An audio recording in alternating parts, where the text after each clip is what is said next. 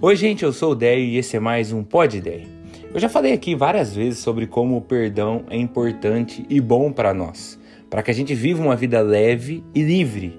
O Guimarães Rosa tem uma frase que diz que quem não perdoa leva o outro para cama, porque é três horas da manhã você acorda pensando nessa pessoa que te fez mal. O Mandela disse, quando ele saiu da prisão depois de tantos anos, que se obrigou a perdoar as pessoas, não por elas, mas por si mesmo, porque ele se recusava a ter saído de uma prisão física e permanecer numa prisão emocional de ódio e de rancor e de mágoa. Entende isso? O perdão é bom para você e é bom para mim. Porém, em Mateus capítulo 18, não é esse o motivo que Jesus dá para que a gente perdoe. Esse é um dos motivos apresentados na Bíblia, mas nesse texto aqui não é esse. Porque Pedro chega nele, Pedro é gente como a gente, e fala: Ô Jesus, quantas vezes eu tenho que perdoar alguém? Cidadão erra comigo, erra de novo, erra de novo. Quantas vezes? Sete vezes? Pedro ainda joga alto. Porque assim, né? Pô, o cara fica errando. Daí Jesus olha para ele e fala: Pedro, sete não, setenta vezes sete, que daria 490, mas na verdade nem é o número. Esse é o, o 7 é o número da plenitude na Bíblia. 70 vezes 7, o que Jesus está dizendo é: quantas vezes forem necessárias, esteja sempre pronto a perdoar. Daí é difícil você ler isso e falar: ah, para, cara errou comigo mais de 400 vezes, eu vou ficar perdoando esse cara sempre? Ah, não dá. Daí, com você, com esse sentimento do coração, Jesus conta uma parábola e é sobre essa parábola que eu quero falar hoje. Vou atualizar ela para que você entenda, mas o que Jesus diz é basicamente o seguinte: imagine que você deva para o Bill Gates. Bill Gates chama você e fala: Você está me devendo 60 milhões de moedas, que é o, o número que Jesus usa nessa parábola. Paga a sua dívida de 60 milhões de moedas para mim agora, senão você está preso e vou te vender como escravo e você tá lascado. Daí você olha e fala: Bill Gates do céu, eu não consigo te pagar, devo, não nego, pago quando puder.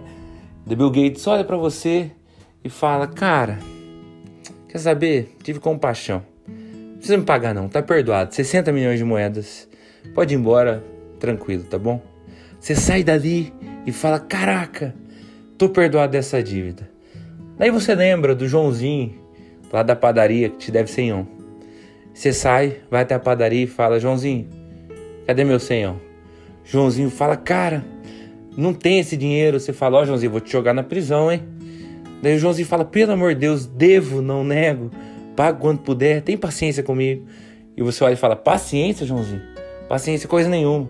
Você chama o guarda e fala: ó, prende esse cara aqui que me deve e não paga, caloteiro. De repente, Bill Gates ouve isso. Fala o quê? Contam para ele que ele te perdoou 60 milhões e você se recusou a perdoar senhão. Essa é a perspectiva de Deus sobre nós, é o que Jesus está querendo dizer que Ele te perdoa milhões e milhões e milhões de vezes os seus erros de todos os dias, com todo mundo, a tua vida inteira e com Ele também. E você não perdoar alguém cem vezes, para Deus não desce. Porque o que Ele te pede é que estenda o que Ele te ofereceu. Então, da mesma forma como ele te tratou, você passa a tratar as outras pessoas.